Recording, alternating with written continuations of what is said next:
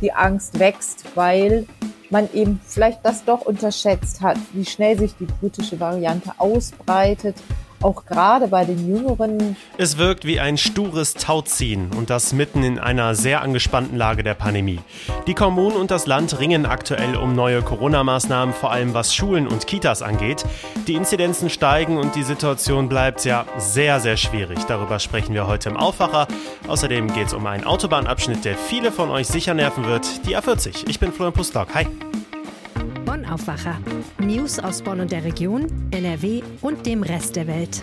Erstmal vielen Dank für eure lieben Rückmeldungen, die wir immer wieder bekommen. Gerne per Mail auch weiter an aufwacher.rp-online.de. Tatjana aus Düsseldorf schreibt zum Beispiel, dass sie weiter ein Fan unseres Podcasts ist und zuletzt besonders bei der Folge, wo es um die Luca-App und Smudo ging, sehr lachen musste, was ja auch sehr schön ist in dieser Zeit. Das freut uns. Vielen Dank und liebe Grüße, Tatjana. Zu Beginn unser Nachrichtenblog aus Bonn und der Region. Zur Kirschblütenzeit soll es in der Bonner Altstadt vorerst keine Straßensperrungen geben. Stattdessen hat die Stadt für die Blütezeit eine Maskenpflicht für ausgewählte Straßen beschlossen. Erlaubt sind OP-Masken sowie FFP2 und KN95-Masken. Die Pflicht gilt für Besucher und Anwohner gleichermaßen und verbietet auch das Essen, Trinken und Rauchen. Eine Ausnahme soll es nur für die Außengastronomie geben, sofern die zu der Zeit geöffnet sein darf, so die Stadt. Die Kirschblüte blüht in Bonn jedes Jahr für rund zwei Wochen. Meist beginnt die Blütezeit Ende März. Die rosa Blüten locken normalerweise eine große Zahl Touristen nach Bonn. Die Stadt erwartet, dass es in diesem Jahr deutlich weniger sein werden. Trotzdem rechnet sie mit zahlreichen Besuchern. Im vergangenen Jahr wurden die Kirschblütenstraßen in der Altstadt zeitweise gesperrt, weil der Infektionsschutz nicht gewährleistet werden konnte. Das Bonner Melpbad in Poppelsdorf wird diesen Sommer zubleiben. Laut einem TÜV-Gutachten ist das Gebäude mit den Umkleiden und einem Technikraum nicht mehr sicher. Das Gebäude muss dementsprechend gesperrt werden, sagt die Stadt. Ohne den Technikraum sei das Bad aber nicht zu betreiben. Der Förderverein kündigte an, sich mit der Verwaltung über eine mögliche Lösung für die kommende Saison austauschen zu wollen. Die Rennfahrerin Sabine Schmitz ist gestorben. Die sogenannte Königin der Nordschleife feierte am Nürburgring ihre größten Erfolge. Als erste und bis heute einzige Frau trug sie sich in die Siegerlisten beim 24-Stunden-Rennen ein. Mit 51 Jahren ist sie nun nach einer seltenen Krebserkrankung verstorben. Auf ga.de findet ihr einen ausführlichen Nachruf. Bei einer Explosion in Bad Neuenahr ist am Mittwoch ein Mensch schwer verletzt worden. Laut Polizei soll sich die Explosion am Nachmittag in einem Mehrfamilienhaus in der Sebastianstraße ereignet haben. Die verletzte Person musste per Hubschrauber in ein Krankenhaus geflogen werden, heißt es. Einem Feuerwehrsprecher zufolge gab es eine weitere verletzte Person, die ambulant behandelt wurde. Wie es zu der Explosion kam, war zunächst unklar. Starten wir jetzt mit unserem ersten Interview und dem Thema, was wir am Anfang schon angeteasert haben. Der Streit um Schulen und Kitas in NRW eskaliert. Schaut man auf die Corona-Karte von NRW, sind zig Kreise und Städte wieder dunkelrot gefärbt. Das heißt also, die Inzidenz liegt wieder über 100. Und damit steigt auch offenbar die Angst vor immer mehr neuen Infektionen, vor allem auch in den Schulen. Ihr habt es ja auch schon bei uns gehört, Bürgermeister haben gegen die Schulöffnungen bereits protestiert. Das Schulministerium hat aber klar gesagt, nein, die Schulen müssen offen bleiben. Und jetzt geht der Streit in eine neue Runde. Meine Kollegin Kirsten Bialdiger hat dazu ausführlich recherchiert. Hallo. Hallo. Ich bin ja nicht so für Floskeln, aber die aktuelle Lage in NRW hat wirklich etwas von Tauziehen. Die Kommunen lassen nicht locker, das Land aber auch nicht. Das ging ja gestern am Mittwoch auch so weiter, ne? Ja, genau, es ging weiter und äh, am Mittwochabend gab es dann noch eine überraschende Wende. Und zwar hat das äh, Schulministerium und das Gesundheitsministerium, die haben noch einmal klargestellt, wie man sich einigen könnte mit den Kommunen und wie dann mit Inzidenzen über 100 umgegangen werden kann. Also du hattest ja den Streit schon gut zusammengefasst und jetzt ist eben die Frage, Städte wie Dortmund und Duisburg mit relativ hohen Inzidenzzahlen wollen ja die Schulen schließen. Und da hatte Karl-Josef Laumann gesagt, das geht nicht. Das kann nicht die einzige Maßnahme sein, die man ergreift als Stadt, um die Inzidenz- und Infektionszahlen niedrig zu halten, sondern das muss eingebettet sein in ein Gesamtkonzept. Und jetzt, wie gesagt, hat das Schulministerium nochmal nachgeschoben. Und ich darf mal wörtlich zitieren, bei einer nachhaltigen und signifikanten Überschreitung der Inzidenz von 100 in einem Kreis oder einer Stadt können im Rahmen eines Gesamtkonzepts zusätzliche Maßnahmen zum Infektionsschutz auch an Schulen ergriffen werden. Also im Klartext heißt das, die Schulen können Teil dieses Konzepts sein, um die Infektionszahlen zu senken. Das heißt, teilweise Schließungen an Schulen sind möglich, wenn das erforderlich ist, um die Infektionszahlen in einer Stadt einzudämmen. Hm, das ist ja vor allem für Duisburg zum Beispiel interessant. Dortmund hatte ja noch eine niedrigere Inzidenz. Mhm. Duisburg wollte ja auch die Kitas wieder in den Notbetrieb schicken. Da wurden sie ja auch vom Land erstmal gestoppt. Was heißt das Ganze jetzt? Ja, auch die Kitas, das ist ja ein bisschen anderer Fall. Kita-Träger sind ja meistens nicht nur die Kommunen, sondern es gibt auch viele andere Träger das Land ist nicht der Dienstherr der Erzieher, also anders als bei den Lehrern, wo ja das Land der Dienstherr der Lehrer ist, die ja auch verbeamtet sind, ist er das bei den Erziehern nicht. Daher haben die Kommunen da weitreichendere Möglichkeiten. Da dürfte es noch ein bisschen spannend bleiben, denn Familienminister Joachim Stamp zeigte sich doch sehr überrascht von dem Vorstoß der Stadt Duisburg, die Kitas jetzt in den Notbetrieb zu schicken. Notbetrieb heißt ja äh, nur diejenigen, die in System, also deren Eltern in systemrelevanten Berufsgruppen sind, die dürfen ihre Kinder schicken oder wer gar nicht anders es ermöglichen kann. Da sind wir zurückgeworfen auf den Anfang der Pandemie und das wollte eigentlich Joachim Stamp auf alle Fälle wieder vermeiden, hat immer gesagt, das führt nur zu Neid und Missgunst unter den Eltern das will er auf keinen Fall. Also da bleibt es noch spannend, wie der Familienminister sich dann heute weiter einlassen wird. In den Schulen scheint äh, ja dann das Entgegenkommen da zu sein. Das heißt, äh, Städte und Gemeinden mit hohen Inzidenzen, ich sage es nochmal, die ein Konzept haben, das nicht nur Schulschließungen vorsieht, sondern auch andere Maßnahmen können aber, um die Maßnahmen einzudämmen, eben auch die Schulen wieder zum Teil schließen. Es wird wahrscheinlich dann so laufen, dass man wieder bei den Älteren anfängt und die jüngeren Kinder erst zum Schluss wieder nach Hause holt. Also das, was wir schon kennen im Verlauf dieser Pandemie. Ja, bis auf die Abschlussjahrgänge. Ne? Die Abschlussjahrgänge haben ja immer hohe Priorität. Ja, Stichwort Gesamtkonzept, du sagtest es schon. Das bedeutet ja, nicht nur Kinder sollen nach Hause geschickt werden, sondern es würde zum Beispiel auch die Möglichkeit äh, überlassen, Friseure wieder dicht zu machen, die Baumärkte, Geschäfte und so weiter. Äh, mhm. Sollten da also nicht nur Kinder betrachtet werden? Ja, das sagt das aus, ganz genau. Also das sagt diese Mitteilung nochmal, diese Klarstellung von Schul- und Gesundheitsministerium aus. Das war ja auch die Kritik immer gewesen, dass man gesagt hat, man kann hier nicht die Gartencenter öffnen und äh, Baumärkte und was sonst noch in letzter Zeit geöffnet wurde. Also die müssen sich dann schon überlegen, was sie sonst noch machen. Also ich weiß eben von Duisburg, die haben sich so entschieden, dass sie auch die privaten Kontakte wieder einschränken. In Duisburg darf jetzt, wie wir es noch vor zwei Wochen oder drei Wochen hatten, weiterhin nur eine Person einen Haushalt treffen und nicht zwei Haushalte, wie es jetzt mit mehreren Personen, wie es jetzt im Rest des Landes zurzeit ist. Ist das jetzt so die aktuelle politische Reaktion in der Pandemie auf die aktuelle Phase, auf die dritte Welle? Rückkehr zum Flickenteppich? Ja, das ist erstmal ein Flickenteppich, aber wenn es so weitergeht, und das zeichnet sich ja im Moment ab, dann werden ja auch in den allermeisten Kommunen die Zahlen über 100 wieder gehen. Und das ist ja auch genau das, was Epidemiologen vorhergesagt haben, dass diese britische Mutante dafür sorgen wird, dass die Lockerungen, die zuletzt eingeleitet wurden, dafür sorgen werden, dass diese Zahlen wieder in die Höhe gehen und dann wird dieser Flickenteppich vielleicht in kurzer Zeit schon gar nicht mehr so groß sein. Hm. Ist es dann so, das Wort Notbremse kommt jetzt in der Corona-Schutzverordnung von NRW nicht vor. Aber ist es dann jetzt so, dass das Konzept schon so in die Richtung geht? Ja, das ist dann die, die Notbremse erstmal auf kommunaler Ebene. Wenn landesweit die durchschnittliche Inzidenz über 100 liegt, dann wird sicher nochmal ganz anders nachgedacht. Also dann, dann muss ja eigentlich diese Notbremse greifen und äh, so weit sind wir aber noch nicht. Ja. Steigt denn jetzt auch der politische Druck weiter auf die schwarz-gelbe Landesregierung? Weil wenn wir uns jetzt mal anschauen, Duisburg, Dortmund, das sind SPD-geführte Kommunen, da werde ich so einen politischen Beigeschmack immer noch nicht los. Ja, das kann man leicht unterstellen und es ist sicher auch kein Zufall, dass diese Kommunen sich quasi an die Spitze der Bewegung gesetzt haben.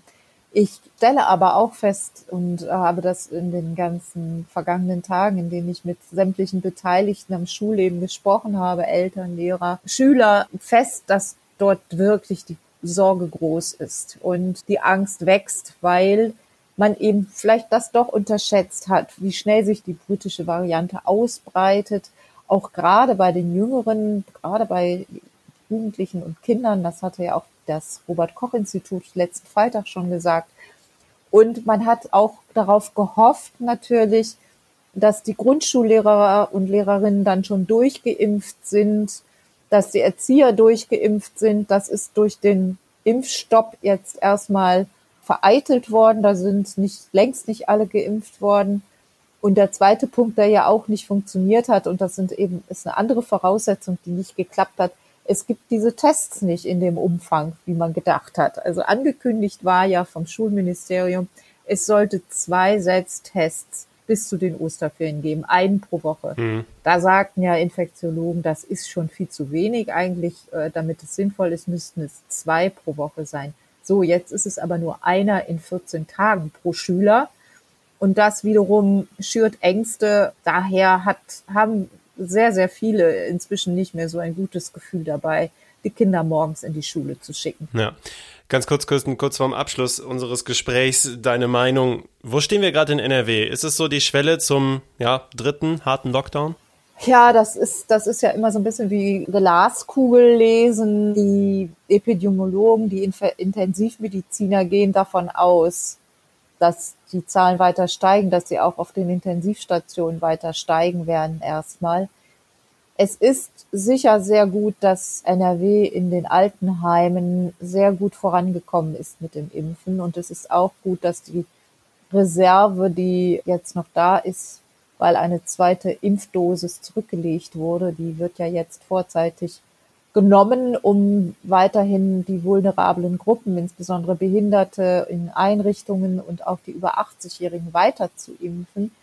Aber wir dürfen uns auch nicht täuschen, es sind längst nicht alle geimpft, die dieses Virus gut abschütteln können. Also es, die über 70-Jährigen, die chronisch Kranken, all diese Gruppen sind ja noch nicht annähernd. Das hat ja noch gar nicht angefangen mit den Impfungen in diesen Gruppen.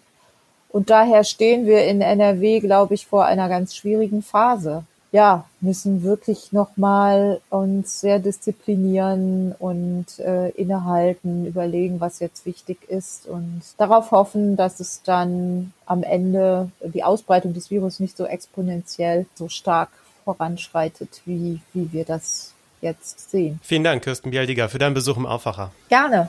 Kommen wir jetzt zu einer Brücke zwischen Duisburg und Mülheim, die Auswirkungen ja fast auf den gesamten Verkehr rund um Rheinland und Ruhrgebiet hat. Es geht natürlich um die Brücke der Autobahn A40, wo im September ein Tanklaster direkt darunter explodiert ist und gebrannt hat.